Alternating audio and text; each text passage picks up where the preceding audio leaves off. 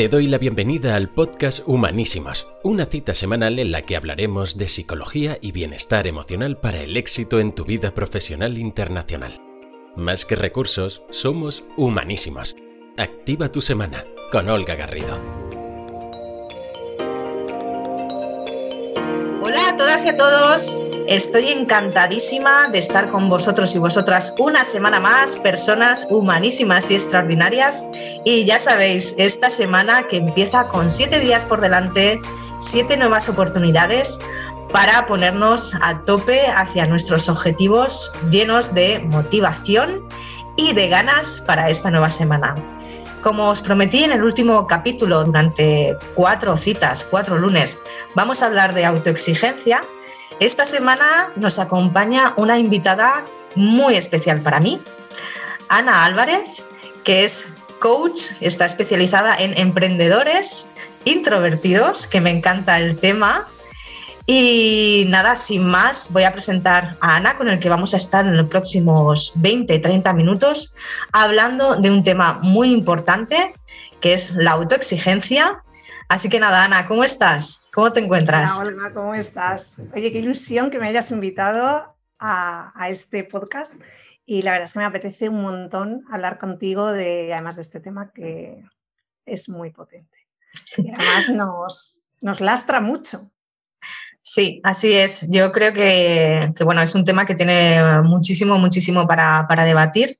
Y la que estoy encantada soy yo de tenerte aquí, de que hayas aceptado esta invitación para acompañarnos, para que te conozcamos un poquito más y conozcamos qué es lo que haces, a qué te dedicas. Así que cuéntanos, Ana. Yo te conozco porque nos estamos formando juntas en esto del emprendimiento.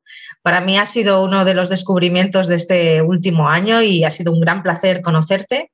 Así que me gustaría que todo el mundo que te está, que está oyendo, que está ahora mismo acompañándonos a través de las ondas de, este podcast, conozca un poquito más de Ana Álvarez y, cuál es tu recorrido. Cuéntame, ¿cómo has llegado a, dedicarte al coaching y sobre todo en este tema que me encanta tanto, que es para emprendedores, para emprendedoras? Pues a ver, el recorrido ha sido largo, ya llevamos unos añitos.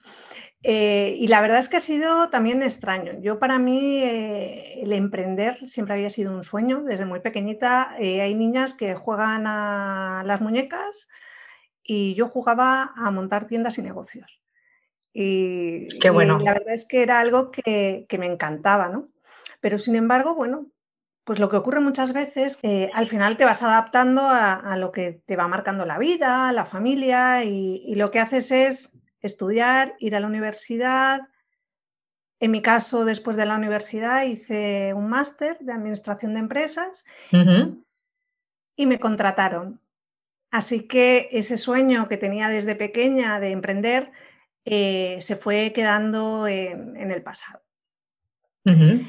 Entré en una, empresa muy importante de, este país, una multinacional, y ya que estaba en una empresa, eh, te cuestionas qué es lo que quieres. Y yo quería, seguro que esto te suena, eh, trabajar en la central de compras internacional de, esta, de esta, empresa. La experiencia internacional. Es que sí que es verdad que hay un momento en la vida que, y más cuando, cuando eres una, persona inquieta, que el poder eh, irte a vivir y a trabajar a otro país es, impresionante porque te aporta muchísima, muchísimas experiencias. Y al final, pues bueno, eh, por aquel entonces dijo, pues yo quiero irme a la central internacional. En este caso estaba en París y, oye, qué, bonito, qué bonita ciudad, ¿no? Sí, sí, sí, preciosa. Así que, bueno, me que te suena, ¿no? Sí, sí, hombre, París. Así que, bueno, eh, yo empecé mi recorrido y, realmente tuve la oportunidad de, trabajar en, un ámbito internacional desde España. Llegó el momento de que te ofrecen el irte a ese sueño, pero piensas que, bueno, que, ese ya no es tu momento y que, ya lo que quieres es otras cosas. Así que yo no, acepté aquel puesto. Y seguí evolucionando y bueno, eh, tuve la responsabilidad de algún departamento de marketing, no te lo he dicho antes, pero siempre he trabajado en marketing. y, llegó un momento en el que, bueno, pasaron, fueron pasando los años y llegó una crisis. Seguro que a mucha gente le suena con lo que está ocurriendo ahora. Esto fue en el ciclo pasado, en la anterior crisis. 2008, ¿no? No, fue, en realidad fue más tarde. A mí me tocó en el 2013, cuando la empresa consideró que ya no podía seguir eh, aguantando el departamento de marketing o al menos con los costos que, se generaban. Y eh, yo salí de la empresa. Ok. ¿Qué es lo que vi? La gran oportunidad. Para mí era el momento perfecto para hacer lo que siempre había querido, que era emprender. Qué bueno. Así que eh, fue, en mi casa no siento tan bien, pero, para mí fue una maravilla. fue una liberación. pasar. Y nada, entonces me puse, siempre, me puse con el foco de, emprender. No funcionó. Eh, claro, no lo había hecho nunca y, y no naces con esto aprendido. Así que allí fue el momento de, ostras, he intentado emprender, no ha salido, menudo fracaso. Eh, ante todos, ante mi familia, que llevaba mucho tiempo diciéndome que buscara un trabajo en otra empresa, ante mí misma, que consideraba que tenía las habilidades y las capacidades para poder emprender y de repente no puedes. No funciona lo que quieres hacer. Así que entré en una importante crisis personal y apareció el coaching. Fue para mí, la verdad es que una salvación porque realmente me hizo ver muchísimas cosas. efectivamente yo era capaz de hacerlo, pero ahora tengo que aprender otras cosas. Lo que había ocurrido en ese fracaso era que necesitaba aprender muchas cosas todavía para poder tener éxito en el emprendimiento. Así que bueno, yo seguí formándome, en el coaching encontré una vocación absoluta, me encantaba el marketing, pero bueno, tras aquel fracaso me enfadé con el marketing y, la empresa y descubrí en el coaching esa salvación a todos los niveles y además una nueva vocación. Una reinvención, ¿no? Era una oportunidad de reinvención, pero además eh, con una enorme vocación, porque era, era de esas veces que dices, ostras, es que estaría haciendo esto toda la vida aunque no me pagaran. Claro. El, dinero era secundario, algo que luego también hay que superar, porque te gusta tanto que dices, claro, no, si es que esto lo hago gratis. Claro. a la costumbre de comer todos los días y no, no lo puedes hacer gratis porque además así tampoco ayudas. Claro, es lo que decimos siempre de ayudarnos a nosotros para ayudar a los demás. Y es si al final no cobras por tu trabajo, pues lo que tú dices, siguen llegando las facturas, siguen llegando, pues eh, tienes hambre, quieras que no, tienes que ir al supermercado, necesitas mantener un techo sobre tu cabeza y esas cosas pues vienen también, que además que lo que, lo que hacemos a través del coaching tiene valor y es importante ese intercambio. Exactamente. Entonces, eh, si al final no estás cobrando, tienes que dedicar el tiempo en otra cosa, con lo cual dejas de ayudar a las personas. Claro. Así que eh, yo seguí estudiándome y formándome y descubrí eh, una herramienta que ahora mismo utilizo muchísimo porque a mí me, permitió darme cuenta de, muchas cosas que ocurrían en mi vida y que yo no entendía, pensaba que eran cosas normales. Qué importante el, autoconocimiento. Eh, fundamental.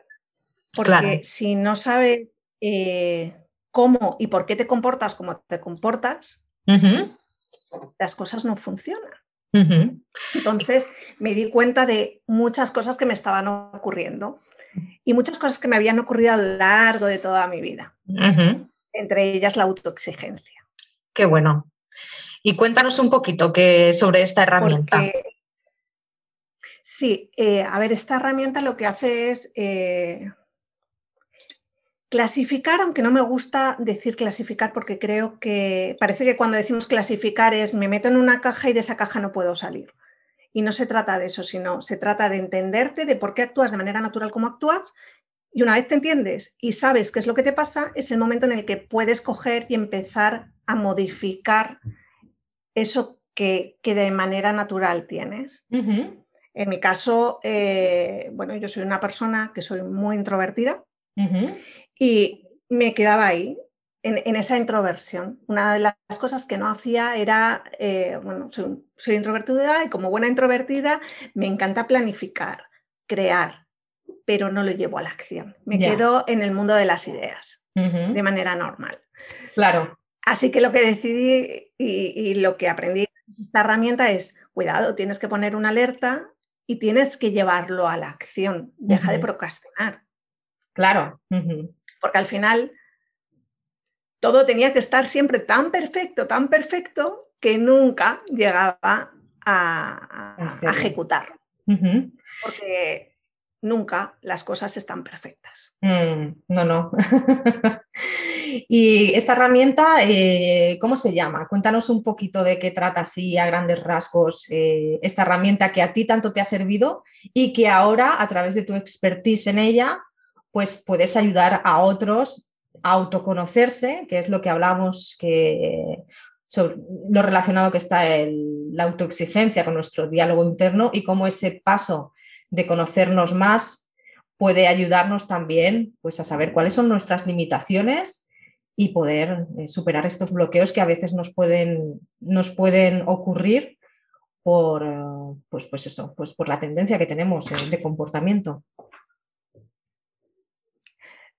Fíjate que, bueno, está basado en la metodología DISC y la metodología DISC es una, es una metodología de los años 50, imagínate, o sea, tiene muchísimos años y a lo largo de, pues, del tiempo lo que se ha ido es, se ha ido mejorando y se ha ido, se ha ido desarrollando a nivel científico y se ha ido digitalizando el poder de, buscar esa clasificación no solamente en cuatro factores que son los que determinan el DISC, o sea, es dominancia, influencia, estabilidad y cumplimiento, que es lo que marcan las siglas de, la propia metodología.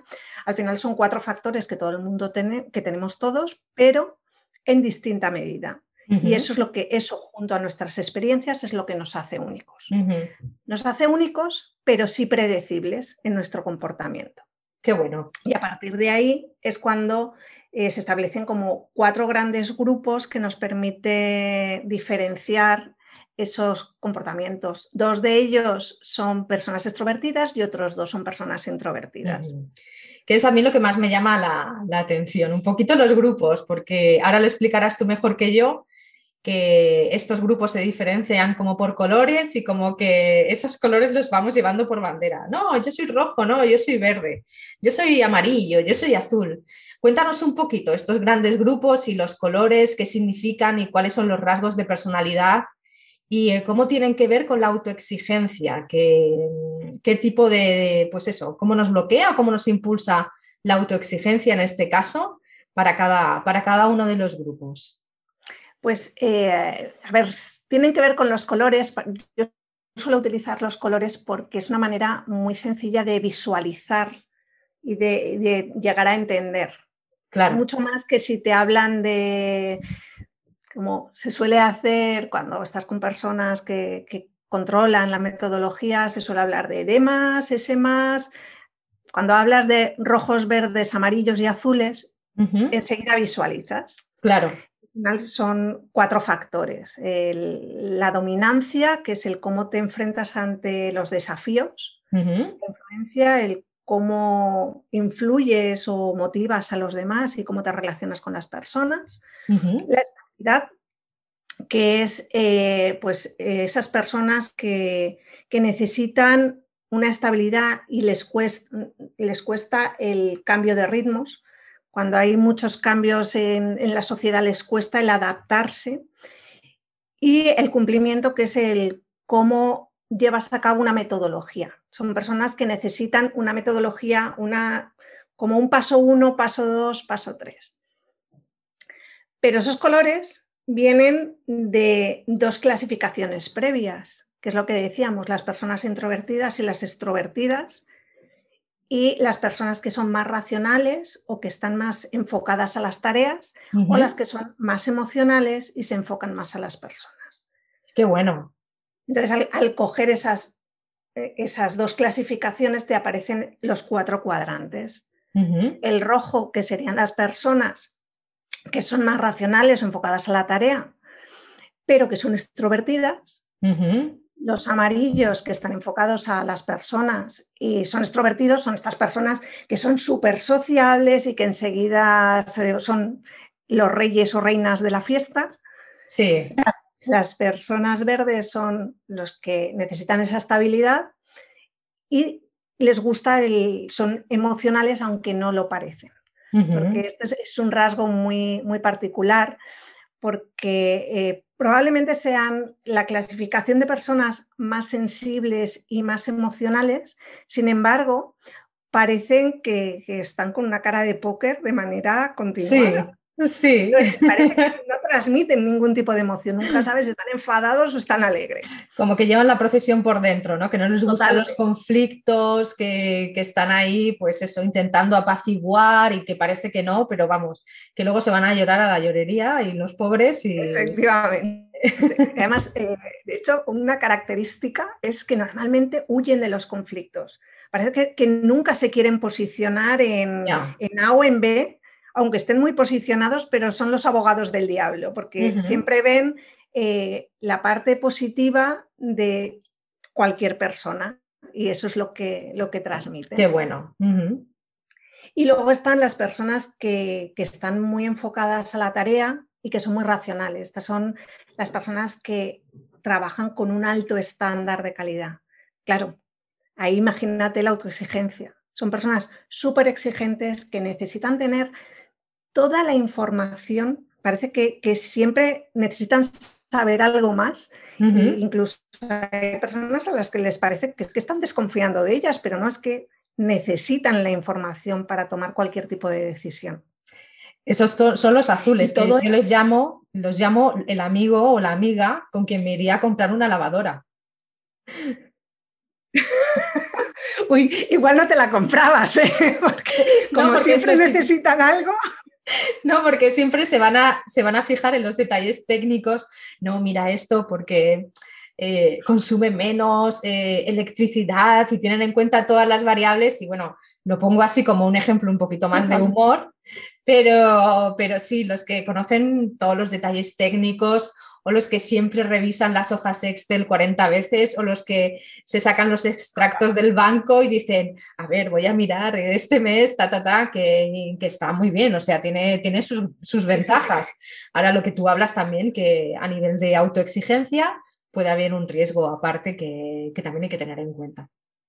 Claro. O sea, al final imagínate si son tan exigentes que, que de hecho ellos necesitan tienen la necesidad de que lo reconozcan como grandes profesionales. Entonces, para que les consideren grandes profesionales, tienen que controlar absolutamente todo. ¿Qué pasa? Que eh, muchas veces están en, la parálisis por el análisis. Como necesitan tantísima información, no pueden tomar decisiones. Claro. Y, al final, pues, eh, ya te digo, esto eh, les, la autoexigencia es tal que, no pueden cometer fallos, no se permiten cometer ningún fallo. Que muchas veces es con esos fallos como con lo que aprendemos y podemos luego mejorar. Que es un poquito el riesgo de esto, de los azules, aunque entiendo también que los amarillos, el riesgo sería, em, por ejemplo, en, el caso extremo de autoexigencia, aunque bueno, tú lo explicarás mejor, por supuesto, Ana, pero entiendo que no todos somos ni completamente rojos, ni azules, ni verdes, sino que más o menos eh, tenemos una tendencia a un color en especial, pero que podemos tener muchas partes de, otros colores. Pero cuando hablo a lo mejor de los verdes, el riesgo es eh, pretender caerle bien a todo el mundo, que nunca haya conflictos o que vaya todo bien, ¿no? que es otra, otra forma de autoexigencia. O los amarillos es ser la persona más popular, o que los rojos, que vayan las cosas muy rápido, ¿no? Claro, imagínate, o sea, al final cada uno vive por conseguir algo, ¿vale? Tienen una necesidad determinada. Claro. ¿Qué pasa? Cuando son muy exigentes, para poder conseguir eso, lo que hacen es todo lo contrario. Por ejemplo, lo que decías, ¿no? Los verdes, el querer llegar a, caerle bien a todo el mundo. No es que quieran caerle bien a todo el mundo, pero sí lo que necesitan es seguridad. Entonces, la autoexigencia lo que les otorga, o sea, al final lo que buscan en, ser exigentes consigo mismos es el estar seguros. Claro. Porque es la manera de sentirse capaces. Qué bueno. Entonces, cuando, cuando estoy segura de, que ahora lo estoy controlando todo y, está todo perfecto, ¿qué pasa? Eso es también muy complicado de conseguir, ¿no? Entonces, eh, pero es, lo que busca el verde. El amarillo, que lo que busca es ser el popular, eh, en ocasiones incluso esa autoexigencia lo que les hace es perder absolutamente el foco. Claro. Cuando, como quieren estar en todos los saraos, pierden el foco. Pierdes el foco y dejan de, de estar, porque su exigencia es de cara a ser el popular en todos lados. Claro.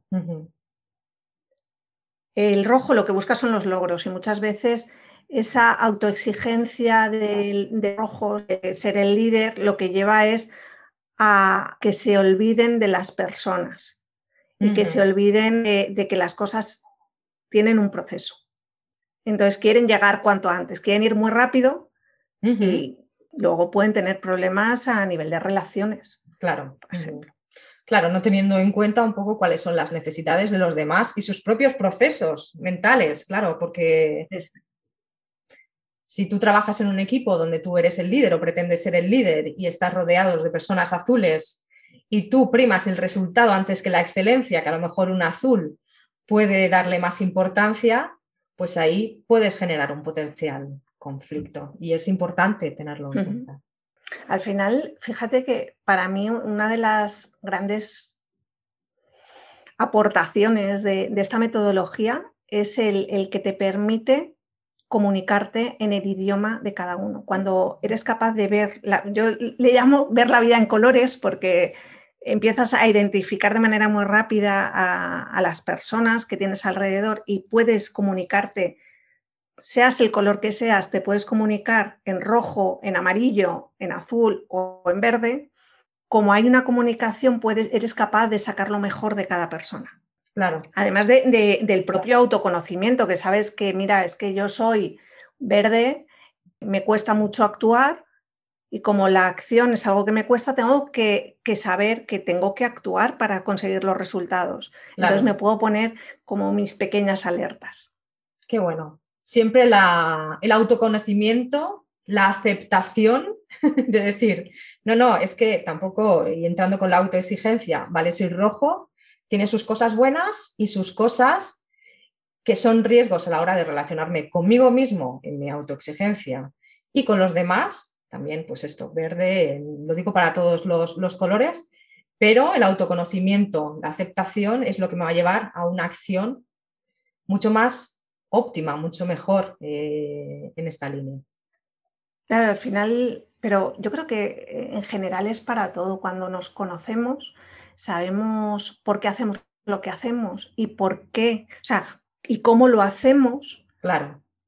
Fíjate, o sea, eh, realmente tienes muchísimo avanzado, porque eres capaz de decir, ostras, mira, es que ahora mi propia autoexigencia me está haciendo que eh, a la hora de llevar a cabo determinada acción no la haga porque de manera natural suelo actuar de esta otra manera.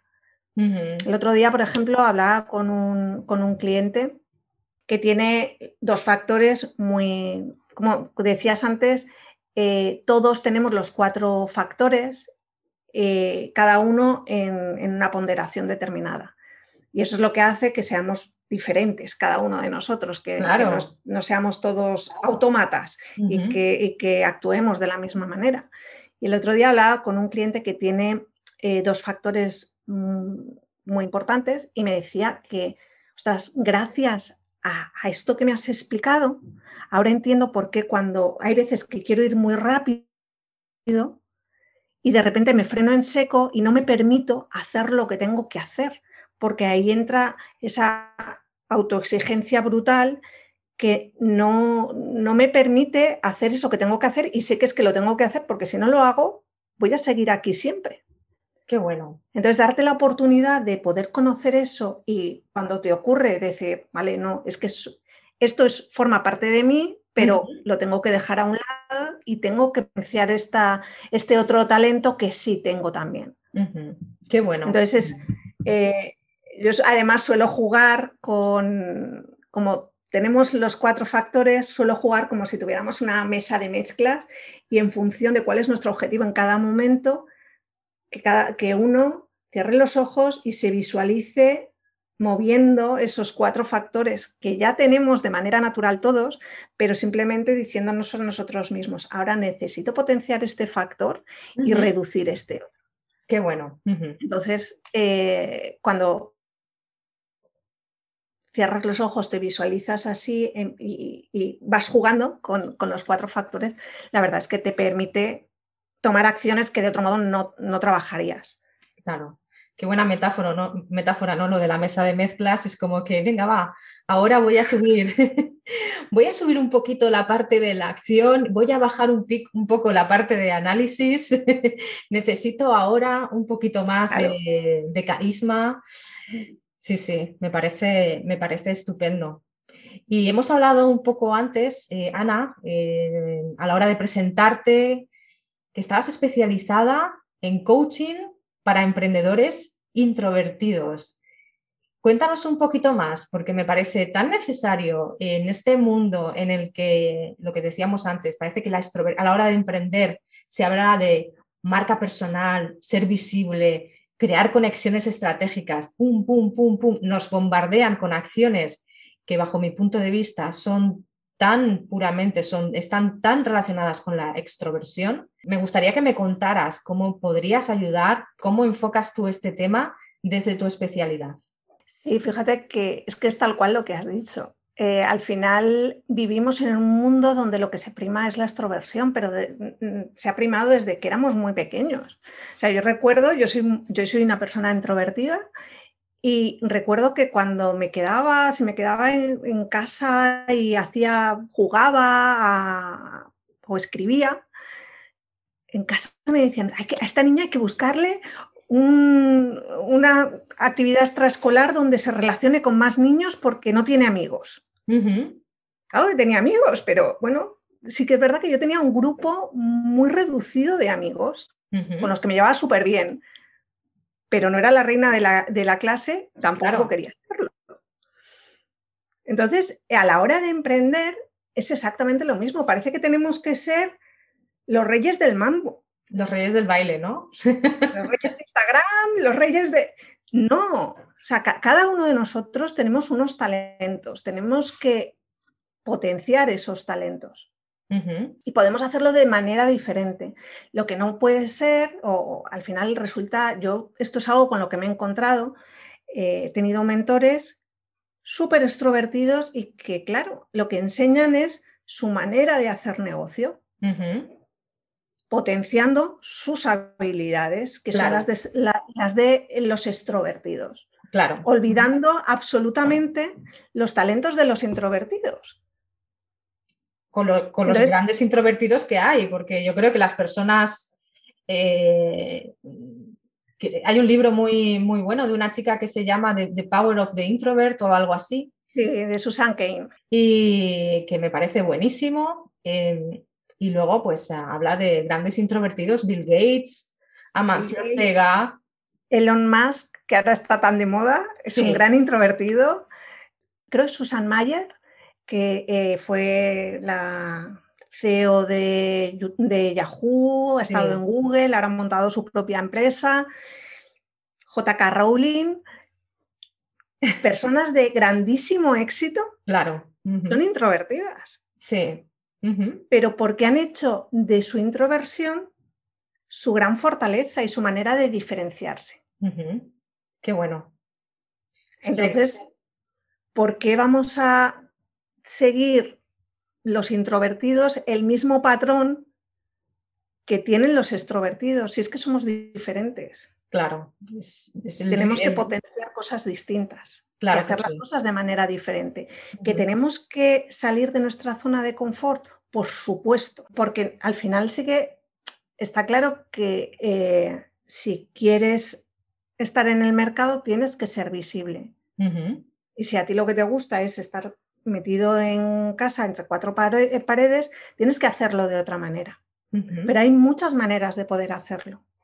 Al final puedes ser como el visionario de la empresa, el que sabe hacia dónde quiere ir y tener un socio que sea el que da la cara y tú quedarte comodísimo detrás de, detrás de escena. Sí, eso es lo que le pasaba a Steve Jobs y a, y ¿no? Eh, que era Steve Jobs el que... Era el que daba la cara y Wozniak el, el que pensaba. Oye, me encantaría ver una serie de entrevistas tuyas con emprendedores introvertidos, Ana. Seguramente sería la bomba. Pues oye, te, voy a. sí, mira, me gusta. te voy a recoger el guante. Porque me parece un tema. Puede ser muy chulo. Sí, me parece un tema súper súper interesante y también tocar el punto, ayudar a esas personas que, bueno, ven en su introversión una debilidad o quizá una, una amenaza, una manera de potenciarla, como tú dices, encontrando en su introversión su fortaleza y en todo lo que pueden aportar, en ese espíritu más reflexivo, más de bueno, crear conexiones de otra manera, quizá conexiones incluso más auténticas. Me parece súper, súper interesante. De hecho, fíjate que una de las grandes características o de las cosas que, que llaman la atención de los grandes coaches es que saben escuchar. Claro. Las personas que saben escuchar suelen ser introvertidas. Totalmente. Sí, lo que pasa es que parece que, bueno, pues muchas veces lo que prima es lo que dices tú, la, la palabra, las personas que cogen la palabra, que cogen el micro y no lo sueltan, más que lo que es el tema de, ¿sabes?, de la escucha activa, que al fin y al cabo es donde está también la transformación. Y me he dado cuenta, además, con, todo ese tema del podcasting y de, por ejemplo, del tema de la voz o de Clubhouse, que nosotros como seres humanos necesitamos ser escuchados. Y en esta pandemia, pues no tenemos tantas oportunidades de ser escuchados y también se necesita un poquito que nos dejen hablar. que no sea siempre, pues eso, los tres, cuatro que toman la palabra eh, y que parece ser que están como más eh, autorizados para, hacerlo. Así que me parece muy, muy, muy interesante el tema de la escucha. Hay, hay, gente, hay, gente que me encanta que, que habla poco, pero cuando habla es que sentencia y dices, madre mía, el valor que tiene esto que acaba de decir. Claro, porque ha escuchado y también. Oye, que, tampoco es cuestión de decir una cosa es mejor que la otra. No, no. Sí, el punto es, uno, encontrar sus fortalezas en su esencia, no pretender ni autoexigirnos ser algo pues, que no entra dentro de nuestra naturaleza. Es que efectivamente al final yo el, decir uno es mejor que otro, incluso en la creación de equipos, cuando trabajamos eh, con, el DISC, si todo el mundo es de una misma manera, te pierdes un montón de cosas y además es muy, muy difícil llevar a cabo un proyecto. Claro. Es precisamente en la diversidad donde, donde está la magia y donde realmente se consigue el éxito. Claro. Uno no es mejor que otro, todos son necesarios. Total, totalmente. Bueno, Ana, me, encantaría seguir hablando contigo horas y horas, pero me gustaría que me dijeras eh, cuáles son tus próximos proyectos, qué tienes entre manos ahora. Pues eh, fíjate, eh, precisamente ahora y por lo que a mí me ha costado el emprender de manos de personas extrovertidas, eh, voy a crear un, bueno, creado un programa que de hecho presento esta misma semana, que se llama Negocios con alma introvertida, donde quiero coger y, decirle a los introvertidos que ellos también pueden, que no son bichos raros, Me que todo lo contrario, que esas fortalezas que tienen va a ser su diferenciación y que es ahí donde tienen que trabajar. De modo que lo que vamos a hacer es precisamente trabajar esa unicidad, porque todos somos eh, únicos, pero sí somos predecibles, con lo, con lo cual cuando conocemos nuestra predecibilidad, si se dice así, eh, podemos actuar y podemos dirigir nuestra vida. Entonces, eh, lo que vamos a hacer es crear negocios con esa alma y ese corazón que, tenemos los emprendedores desde nuestra introversión, con las cosas que nos van a facilitar el que nuestro negocio funcione. Que no es necesario que estemos continuamente eh, mostrándonos y, hablando. Hay un montón de herramientas que podemos utilizar para no, estar continuamente con, esa conexión eh, con la masa en general y dirigiéndonos a los que son nuestros clientes y con los que y disfrutar haciendo lo que hacemos. Negocios con alma introvertida, me encanta. Porque creo que los negocios todos tienen que tener alma. ahí es donde mostramos eso que nos marca el corazón y, y donde ponemos nuestra ilusión. Introvertida porque hay almas introvertidas que son maravillosas y que tienen mucho que compartir. no pueden quedarse sin, compartir eso que tienen que compartir. Totalmente. Ana, a modo de resumen, y antes de hacerte una preguntita final, un par de preguntas finales. Miedo. hemos conocido más, hemos hablado sobre la herramienta DISC, mm, de qué se trata, cómo nos puede ayudar en el autoconocimiento y cuáles son los riesgos para cada uno de los tipos, que hemos hablado de cuatro colores, cuatro tipologías, cuatro personalidades diferentes, la roja, la amarilla, la verde y la azul, y cuáles son los riesgos de la autoexigencia. Hemos hablado de tu proyecto, Emprendedores con alma negocios con alma introvertida, y un poco cómo nosotros podemos crear desde nuestra esencia, sin exigirnos pues eh, ser algo más o, ser otra cosa o lo que parece que es lo que el mundo actual nos está pidiendo, como a través de nuestra esencia podemos encontrar nuestras fortalezas y llegar también a un gran número de personas, quizá de otra manera, pero, pero con el mismo impacto, sin duda, y con la misma ambición y motivación para ayudar a los demás. Y ahora me gustaría un poquito eh, que me contestaras un par de preguntas que voy a hacer a todos nuestros invitados y no te preocupes que no te voy a preguntar cuánto dinero tienes en la cuenta bancaria. Cuéntame, eh, ¿cuál es el peor consejo profesional que te han dado? Pues mira, el peor consejo me lo dieron cuando realicé el máster el máster de Administración de Empresas, y que fue al principio de mi carrera profesional, y fue que me dijeron que tenía que cumplir las tres T's, trabajo, trabajo y trabajo. De modo que al final eso se acaba convirtiendo en una responsabilidad y, un esfuerzo que en muchas ocasiones, y sobre todo a los emprendedores que queremos lanzar algo que, está en, en, relación con nuestro sueño, nos acaba minando. Y se puede llegar a convertir esa, es, eso que al final es nuestro sueño, que nos aporta ilusión y, es eh, lo que nos hace latir el corazón, se puede convertir en una pesadilla. Mm. Entonces, eh, yo trasladaría esas tres Ds por tres Ds, que, sea, que serían disfruta, disfruta y disfruta. Cuando disfrutas con lo que haces, ese trabajo que al menos a mí me han, me han inculcado que significa sacrificio, eh, deja de ser trabajo. Realmente lo que haces es vivir de tu propia ilusión, de, tu propio sueño y además siendo mucho más feliz. Totalmente, totalmente de acuerdo. La segunda pregunta es todo lo contrario, para acabar con una nota positiva, es ¿cuál es el mejor consejo profesional que te han dado y que quieres compartir ahora mismo con las personas que nos están escuchando?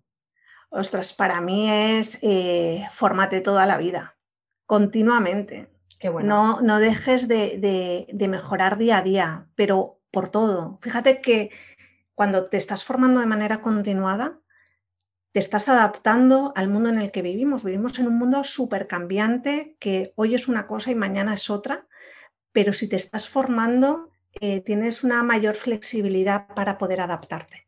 Totalmente. Que es lo que ha ocurrido pues, ahora con la pandemia. Eh, si las personas que se estaban formando en el mundo digital se, han mm, reinventado con muchísima facilidad. Sin embargo, las personas que no sabían nada del mundo digital les está costando muchísimo. Además, el estar formándote continuamente te permite estar rodeado de personas eh, que están viviendo lo mismo que tú estás viviendo. Qué bueno. Y al final, si, queremos emprender, el rodearnos de personas que están emprendiendo es fundamental. Totalmente. Es fundamental porque te aportan una visión eh, muy diferente a la que te aporta las personas, aunque te quieran muchísimo, que no están en el mundo del emprendimiento, por ejemplo. Totalmente, totalmente. Ocurre lo mismo con el desarrollo personal. Eh, las personas que están dentro del mundo del desarrollo personal ven y sienten la vida de una manera completamente diferente a las personas que no lo están. Entonces, eh, si eres el resultado de las cinco personas con las que pasas más tiempo, pues eh, nosotros mismos decidimos. Totalmente, totalmente de acuerdo, Ana. Ana, ¿dónde podemos encontrarte? ¿Dónde todos esos emprendedores introvertidos y esas personas que quieren saber más de ti, quieren seguirte, te pueden encontrar? Pues lo más fácil es en mi propia web, anaalvarezmas.com o en, mis redes también todas con anaalvarezmas.com. Bueno, sin el punto com. Ana Álvarez Más. En Instagram, Instagram, en Instagram? Álvarez Más. Ana Álvarez Más, LinkedIn Ana Álvarez Más. Realmente en, todas las eh, redes estoy como, como Ana Álvarez Más. Qué bueno, Ana. Ha sido un lujo tenerte aquí. Así que te seguiremos, yo te seguiré en tu web. Eh, me encantará que me cuentes cómo vas y cómo estás aportando a que todo ese talento introvertido pueda seguir aportando y dando mucho, mucho, mucho valor a, este mundo del emprendimiento. Hola, muchísimas gracias a ti por haberme tenido en este, en este podcast que me está encantando y ser la primera invitada, bueno, pues todo un lujo. Así que estoy segura de que vas a tener muchísimo éxito porque ya los posts que, el post que, he escuchado ya me ha parecido maravilloso, donde estás aportando muchísimo valor y, mucha gente va a poder tener esa entrada al desarrollo personal que tanta falta hace. Te doy las gracias y doy las gracias a todos los que nos escuchan, personas humanísimas y extraordinarias, que experiencias pasadas no, definen nuestro futuro. Quizá lo mejor está por venir. Así que os invito, os animo a que vayáis a por ello y os deseo todo lo mejor para esta semana. Un abrazo muy fuerte. Para no perderte las novedades en el podcast, suscríbete, sígueme en Instagram o en Facebook o regístrate en mi lista de correo en psisulab.com para más información. Y si te ha gustado este episodio y piensas que alguien a quien aprecias le puede ser de valor, te animo a compartirlo o a dejarnos 5 estrellas. Gracias otra vez y hasta muy pronto.